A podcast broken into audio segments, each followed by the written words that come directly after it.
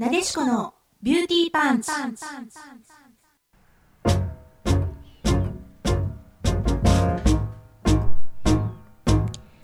皆さんこんばんは。ここインターネットラジオ、レディクロの神戸スタジオからワールドワイドに配信。私、占いと潜在意識と自己実現の学校、ティロワールの清水大香とあなたのモテルを作るスタイリスト、エミや洋服店店長エミ深也が、開運情報、ビジネスファッションなどなど、身近な知りたいをお届けする、聞けばとっても元気が出る、運気も良くなる番組です。どうぞ最後までお聞きくださいね。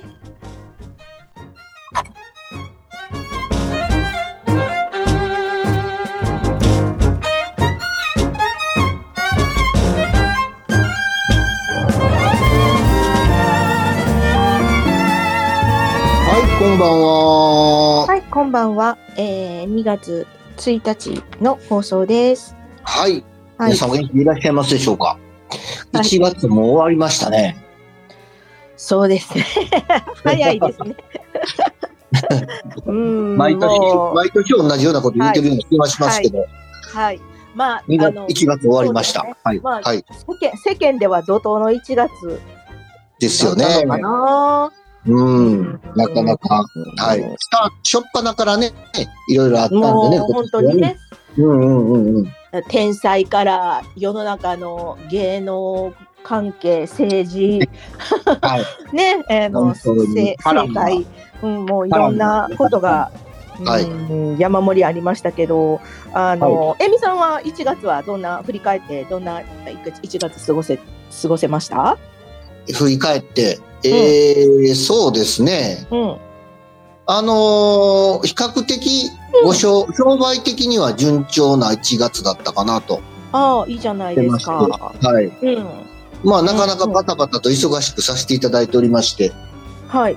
あのー商店街でもお役を今いただいてますので、うんそちらの方もうん。まあ、1月って結構大きいお祭りが商店街ありましてね、へえ。別産お祭りしてるので、東海恵比寿っていうのはやっぱりこう、ちょっと、うん。別産のお祭りの中では一番大きいお祭りですので、へえ。鏡をさせていただいたりね、えーうん餅巻き、餅巻きじゃない、餅配りをしたりとか、ことで、その企画を全部やらないかんかったんで、結構1月10日あたり忙しく、そこからまあ、あの、今、今年ね、えー2024年は会社の方もいろいろと、えーホームページ変えたり、いろんなことを今手かけてるので、結構バタバタと、あっという間の1月だったような気がします。ははい。うんうんはいうんうん。い、そんな感じです。そうなんですね。私もね、あの1月は、うん。なんのかな結構意欲的にあの過ごせたかなと思いますね。はい。あのー前半は宮古島に初めてのはいはいはい。宮古島に行きましたし、えっ、と、今月はね、なんか仕事割がっつり頑張って働いてます。仕事がっつり頑張ってというか、まあ自分で仕事のあのスケジュールが組み立てれるので、あのうんうんうん。うん仕事を、あのいっぱいやろうと思って。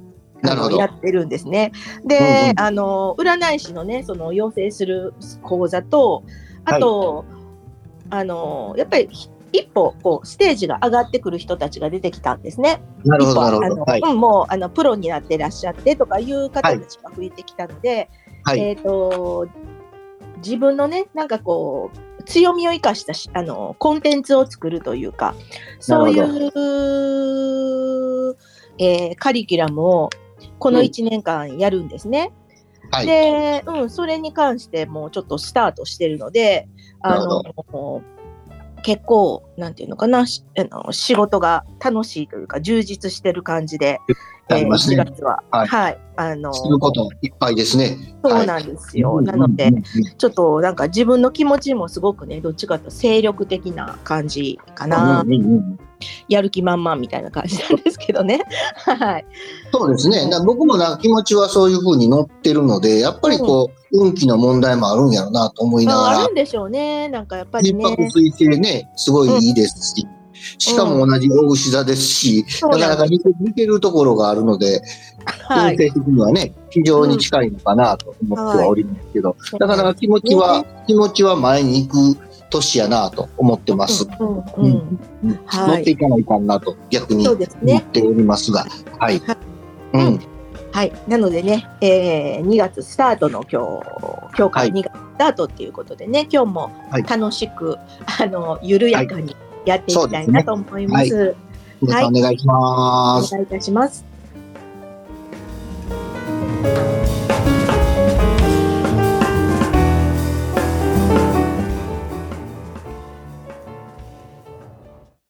ファイト一発桜花の幸せ八分咲き女の宴コーナ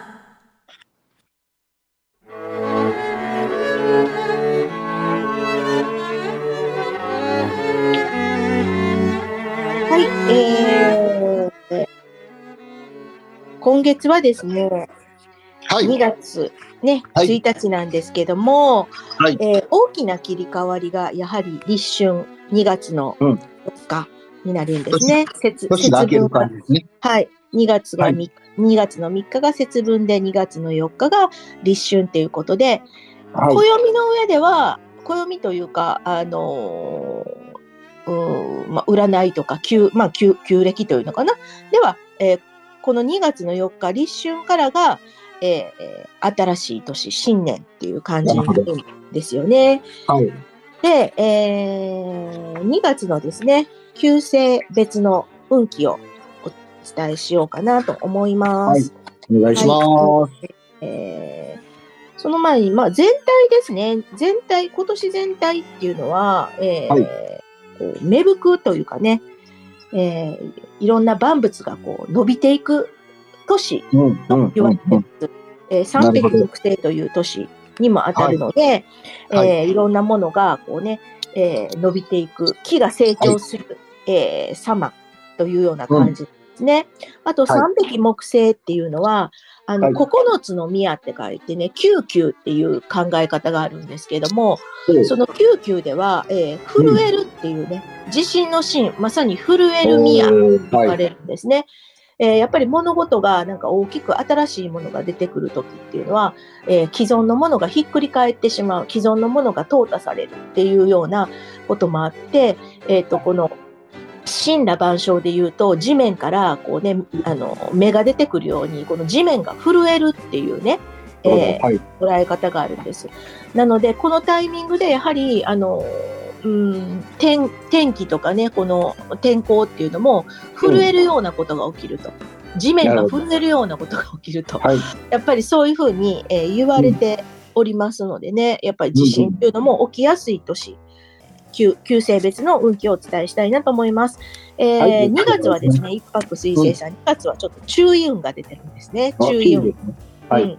あのー立春をこう迎えますし、季節が変わっていきますけれども、はい。あのまあちょっと、えースムーズなこうね、何かが持つ物事がスムーズにいくっていうよりかは、ちょっとしもうスムーズにいきにくいような感じかなと思います。なので、ちょっとね、こう、やる気とかそういうのもね、下りがちになるんですが、えーここをしっかり忍耐力をつけて、忍耐力をつけて、えーね、えー未来に向けて計画をしたりとか、まあ、はい。ちょっとね、えー今、なんていうのかな、動く時よりも、えーうん。計画を立てたりとか、えーうんえー自分の行動をね、こう見直したりする、えータイミングだっていう感じなんですね。はい。はいで、えー時刻土星の、えー2月さん、2月ですね。時刻土星さんの2月はですね、えーこちらの方は良好でございます。はい。えー1月はちょっとね、しんどい月とも言われてたんですけども、あのー明るさがこう見え始めますのでね。なので、えーこう持ち前の、えーい時刻土星さんは、えーコツコツやるっていう感じのタイプなんで、えーうん。地道にね、えー来月が好調期になりますから、えー来月に備えてこう一歩ずつ着実にこうね、ステップアップをするっていうことを心がけてください。焦らずに、あの、あいあの2月は足元を固めていけば、ちゃんと次の結果につながるような月になっております。なるほど。はい。で、えー、三匹木星さんですが、三匹木星さん2月はですね、はいえー上昇気流に乗ってます。なので、アクティブに動いてくださいねっていうことなんですね。で、はいちょっと中断してきた、中断してたこととかね、なんかこうやりたかったことっていうのをもうガンガンやる、やっても OK になってます。あと、人との交流っていうのに、えーこう、縁がね、ありますので、ぜひですね、そういう人と関わることを、えーどんどんやってみてください。はい。はいで、えー、視力木星さんですね。視力木星さんはですね、今月、えーもう伸び盛りというか、もう大盛り上がりの運気になってます。最高じゃないですか。はい。何事にもまあ好調でございますし、いろんなことがスムーズにいきます。で、えー充実もしているでしょうから、えーうん世の中の評判とかね、他者他者からの評価っていうのも急上昇します。で、えー行動範囲もね、大きく持って、いろんなところにこうね、フットワーク軽く、えー対応していってください、えーチャンスもやってきますので、しっかり今、あの自分の目標を達成なるほど。でにしていただきたいなと思います。で、はいえー、ゴード生さん、今月はですね、えーはこちらも、まあ、いい運気ですね。良好、うんうん良好でございます。はいはいえー人とのこういう交流である人脈とかね、あと、旅行運とか、そういったものが、えーいい月なので、ぜひですね、あの、周りからお誘いがあったりとか、うん。あのね、えー旅行のチャンスがある方は、えーどんどんどんどん出かけてみてください。はい。で、えーあと、要注意なのはちょっと軽はずみなね、えー言動っていうのはが、ちょっと要注意にはなってきます。あの、ひ人とこう触れ合う分ですね、やっぱりそういう軽はずみな言動っていうのが、うん。あの、おね、リスクになるかなと思いますので、はいえーえーぜひですね、人との関わりや、えー旅行などね、こう、まあ、刺激、刺激をね、求めて動いてみるっていうのが、あーいいでしょうっていう感じです。はい。はい。で、えー六白水星さん、えー2月はですね、六白水星さんの2月はですね、はいえーえーちょっと慎重になりましょうかっていう感じなんですね。えー充実してますし、やる気も見せていますけれども、えーこう空回りしがちになりやなります。なので、えーこう焦ったりとかね、こう強引に何か持っていくというよりかは、はい。えー前進するとかね、動きっていうよりも、えー現状維持であるとか、あと、うんこう、様子をちゃんとこう、ね、分析するとか、そういう落ち着いて、地に足ついた、落ち着いた、えー行動をとっていただくっていうのが、えー基地になっていきます。はい。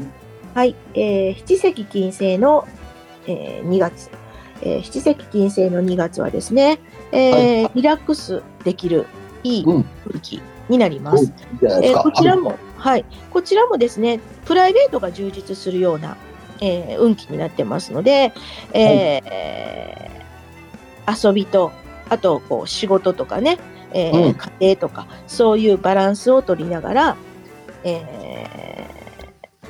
ー楽しんでいただく。ね、はいえーちょっと生活を楽しんでいただくっていうことが大事になってきます。なので、どうしても講師のきけじめですね。オンうんオフのけじめっていうのを、えーしっかりつけていただいて、えー充実の、えーうん、あのー、2, か2月にね、していただきたいなと思います。はい。で、えー八白土星、えーうんの2月ですけれども、はいえーこちら変化が訪れる年なんですね。へあ変化が訪れる月になってきます。はい。はい。はい。なので、焦りを感じやすくなるかもしれません。あれ？ってね、今までとちょっと違うな、みたいな感じでね、変化に訪れてきますので、えーぜひですね、えー心の安定、ね、はい。情緒の安定っていうことが肝になってきますから、不安になったりとか、えーイライラしたりとかね、そういうことをせず、えー日々こう丁寧に過ごしながら、えー変化にね、上手に、柔軟に対応していただきたいなと思います。はい。はいで、えー最後ですね、旧歯科星。旧歯科星の、えー今月なんですけれども、はい。こちらも、えーちょっと慎重になった方がいいかもしれません。えーまあ、見た目はね、こう、華やかに人からはね、なんか楽しそうに見えるかもしれませんが、こう内面は割と気苦労がね、えーあることもああるかもしれません。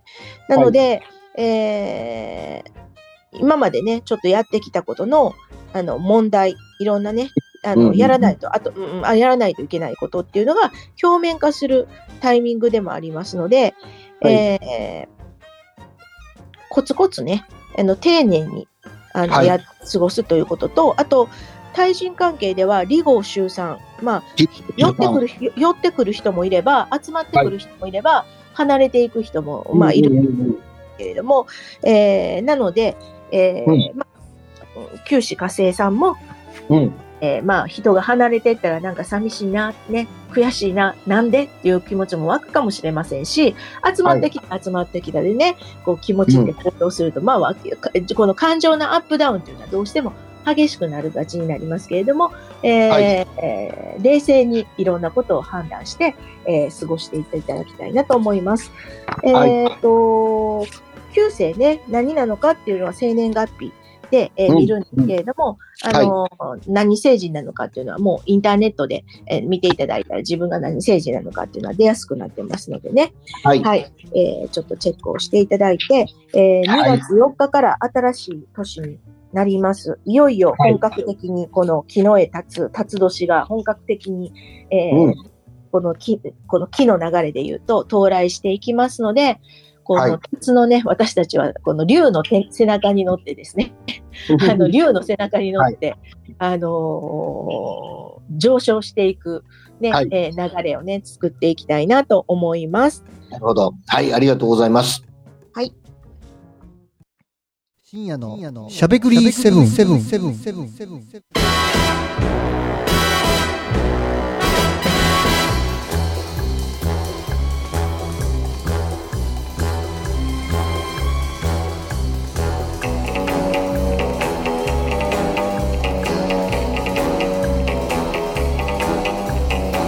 はい、こんばんは。あみちゃんでございます。皆さんお元気でいらっしゃいますか？はい。えー、先週、先々週と、あのーフレッシュマンに向けて、はい。お洋服の選び方とか、着こなし方みたいなお話をしたんですけど、はい。えー今週は、あのーオーダースーツについてお話したいと思います。はい。で、あのーやっぱりね、オーダースーツって買ったことない人たくさんいらっしゃると思うんですね。うんうんうん。買ったことある人はね、流れとか段取りとかっていうのは分かると思うんですけど、うんやっぱりその段取りっていうのが分からないので、買い入りにくいとかね、買いに行きにくいっていう方も結構いらっしゃると思うので、まあ入門編として、今日は初めてオーダースーツを注文する際のポイントみたいなね、はいお話していきたいと思います。は。はいい。あのーまあ、いろんなオーダースーツショップがありまして、僕らももちろんオーダースーツ屋さんなんですけど、大きな、大体どこのお店も一緒なのは大きな流れとして、えーまずは生地を決める。はい。どんな生地がいいか生地を決めて、次はスーツの、例えばスーツであればスーツのデザインを決める。はい。うん。デザインを決めて、最後に、まあ、デザインを決めながら、えボタンとか裏地も選びながら、うん最後は採寸をするというところになっていきます。はい。で、この大きな3つの流れがあるんですよ。生地を決める、デザインを決める、採寸するっていう。ここで一個一個ね、やっぱり、あの、注意しないといけないというか、はい。気をつけた方がいいポイントっていうのがあるので、その辺をね、順番にはいお話していきます。はい。まず生地を決めるっていうところですね。はい。はい。うん。あの、オーダースーツ屋さんの値段帯って、あの、それこそ、一般的な量販店のお洋服屋さんとか、それから、うんえーセレクトショップの値段帯とかと比べて、すごい幅が広いんですね。ああ、はいはいはいはい。あのー安、まあ、安いオーダースーツショップもあれば高いオーダースーツショップもあるので、うんうん一概には言えませんけど、ものすごく幅が広いんです。大体まあ、例えばビームスに行ってスーツ買うとなれば、ビームスのスーツの値段、大体まあ8万円ぐらいからかな。最低8万円ぐらいで、高いのは30万ぐらいまであるんかな、ビームスでも。へでえ。それよりももっともっと幅が広いのが、このオーダースーツショップなんですね。へえ。うんうん。だから、あの、これ、乱すとキリがなくなって、やっぱりいいもん見るといいもんも欲しくなるので、そうですよね。すごくこう、あの、気がついたら、あの、高いもん買っちゃったみたいなことになりかねないので、うんうん。まずは、あの、お店の方とうん予算について相談をしていただくのが一番かと思います。はい。一応これぐらいの予算で考えてますっていうのを先に伝えておくと、まあ、お店の人はそのぐらいのところで記事をセレクトしてご紹介いただけるので、まずそこをしとかないと、どんどんどんどんこう、いい記事見ちゃうと、いい記事が欲しくなっちゃうのは、もうこれ人の差がなので、は。ないるほど。予はい。算上限を伝えることで、うん。思ったより高くなってしまったっていうのを防げ防げるので、まずは。それが一つ大事です。そして、はい値段帯言わずに見ようとすると、それこそめちゃめちゃ安いのからめちゃめちゃ高いのまで、ものすごい数の量が大体あるんですよ、どこでも。はいはいはいはい。例えば、私どもエミヤ洋服店であれば、えー例えばシーズンを、まあシーズンの話も乗っけて、全部の生地何着分あるかっていうと、まあ5000から6000ぐらいあるんですよ。はい。全部見ようと思う。それって見れないし、うん途中でもうなんかわからなくなっちゃうので、はいはいやっぱり一般を伝えるっていうのは非常に大事かなと思います。うんうん。スーパーのに進むかな。で、うん次は、あの、フィッターさん、フィッターさんって言うんですけどね、その、作っていただくに相談するのは、着用する場面を伝える。はい。はい。うん今回作りたいスーツは、こういう場面で着たいとか、うんうん。例えば友達の結婚式に着ていきたい。うん。上司の結婚式に着ていきたい。うん親族の結婚式に着ていきたい。まあ結婚式であっても3つぐらいありますよね。うんうんそして、あのー例えば、そういう、あの、会議、会社の会議、うん。ね、会議着る機会がだいぶ減ってるんですけど、会議とか大事な時に着るスーツだとかね、伝えていただくと、それにふさわしいものをやっぱり提案していただけます。はい。で、そこで無地がいいのか、柄物がいいのか、そしてシーズンはいつがいいのかっていう話をまたご相談いただいて決めていくというところです。はい。で、あとは、あの、自分が思ってるイメージっていうのがあると思うんですよ。こんなスーツ欲しいっていうね。うんうん。まずはまあ、とりあえずぶつけていただいたらいいと思います。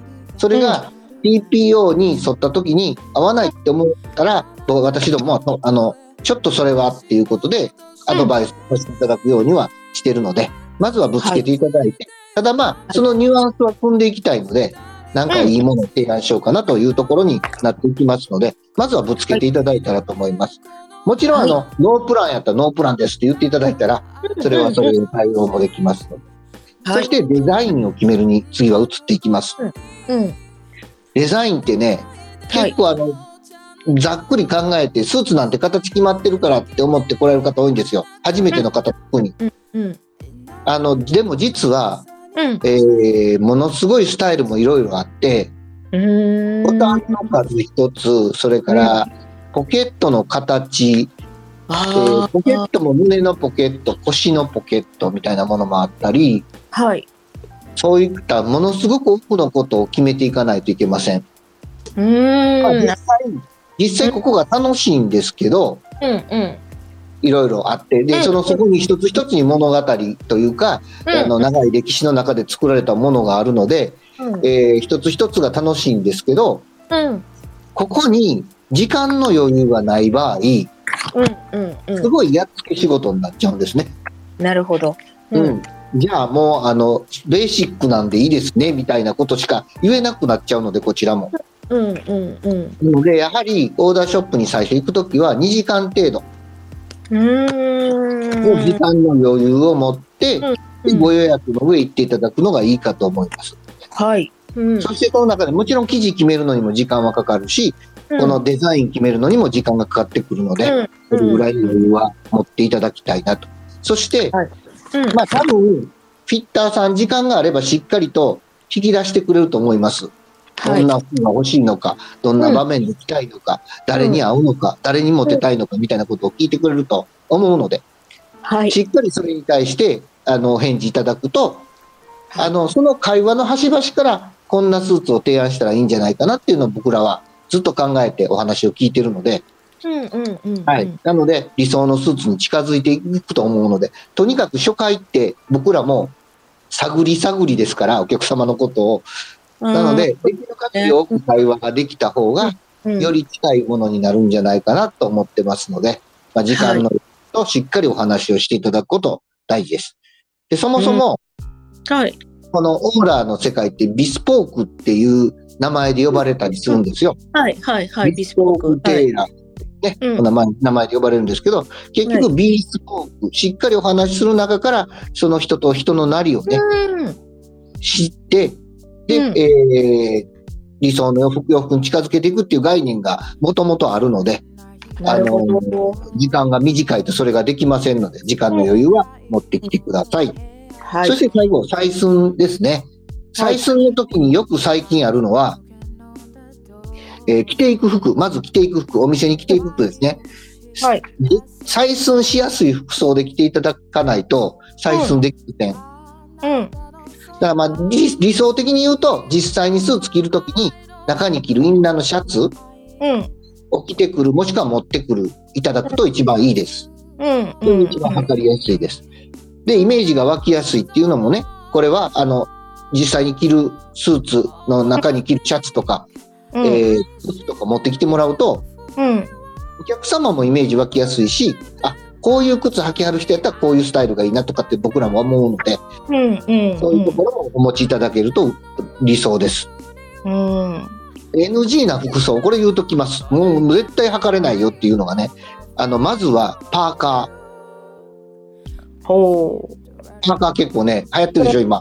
一まあ般的に。ね、今の時期切りますね、どうしてもね。そうそうそう。で、パーカーで来られて、まあ、インナーに T シャツとか着ていただいてたら、それの T シャツで測るんですけど、うん。パーカーではもうジャケットの試着とかができないので、そうですね。まあ、測れない。で、中裸であれば、その裸の上に服は着せれないので、私の。うん。うん。まあ、パーカーとかはやめてください。あとね、うん最近、若い、若い方特にそうなんですけど、オーバーサイオーバーサイズになってるじゃないですか。うん服装がそうですね。はいはい。シャツでもなんでもすっごいこうアームホール大きくってブカッとしたもの着てるんですけど、あれって試着した時に何も感覚がわからないので、うんうんうんう。うんんなのでやはり、まあ、せめて T シャツ。せめて T シャツ。うんはい。。まあ、理想は先ほど言ったワイカッタシャツとか、うんスーツの下に着るであろうものを着ていただいて、うんスーツも持ってきていただくのがベターです。はうんい。うんうんそして、うんたまにあるのが、うん。バリバリダイエットしてから着はる人ね。あライザップとかあるじゃないですか。あ。うんうん十何キロ落としましたので服作りますって来られる方がうん。いらっしゃいます。はい。まあ、我流で痩せる方もいらっしゃるし、うん。あの、ダイエットしたんですよ。めっちゃ体締まってますねって言うと、ダイエットしたんですよって、だから服作ったんですよっておっしゃるんですけど、うんダイエットしたて、例えば20キロ、10何キロ落ちました、体重が。うん。で、今もう理想、ガリガリの、バリバリのベスト体重ですっていう時に、うん。売っちゃうと、うん。必ずその服は小さくなります。なるほど。うん。なので、ダイエット直後っていうのは避けていただきたいなと思います。うん。まあ、あの、言うと、もうちょっとでベスト体重いく、まあ、目標の、まあ、2、3キロ手前ぐらいとか、うん。ここに、ここ目標にするんであれば、まあ、50、いや60キロ目標にするんであれば、63キロぐらいの時とか、うん。それから、ダイエット済んだ後、ちょっと戻ってきたとこら辺で、お洋服作っとくと、まうんあ、平均的なとこですね。で、作っとくと、ちょっとその服お洋服は長持ちしますけど、うん。もうダイエット直後は、まあ、またダイエットがっつりやらないと着れなくなっちゃいますので、そこは気をつけて来ていただきたいなと思います。うん。うん。ということで、まあ、オーダースーツってそんな感じで作っていくので、ぜひね、気をつけていただきたいところ、えー、生地を決める、デザインを決める、採寸するのとこで、えーやっぱり、こうね、気をつけていただきたいとこ、こうしていただくと理想な服に一着目から近づきますよっていうお話ですので、ぜひね、あの、どこの、どこのオーダーショップも多分そうだと思います。今の方向を踏んでいただけると、非常に、えー、1着目から理想のスーツに近づく。まあ、100点はなかなか出ないですけどね、1着目からは。だいたい2着目、3着目ってこう温めていってより良くしていくんですけど、まあでも1着目からかなり100点に近いものができるんじゃないかなと思っておりますので、皆さんこれを気をつけて、オーダースショップの門を叩いていただけたらと思います。はい、ありがとうございます。ありがとうございます。えー今夜もお送りしたのは、占いと潜在意識と自己実現の学校ティロワールの清水桜花と、あなたのモテルを作るスタイリスト、エミヤ洋服店店長エミ深也がお送りしました。それではまた来週。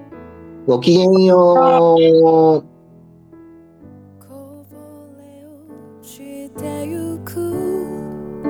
砂時計のように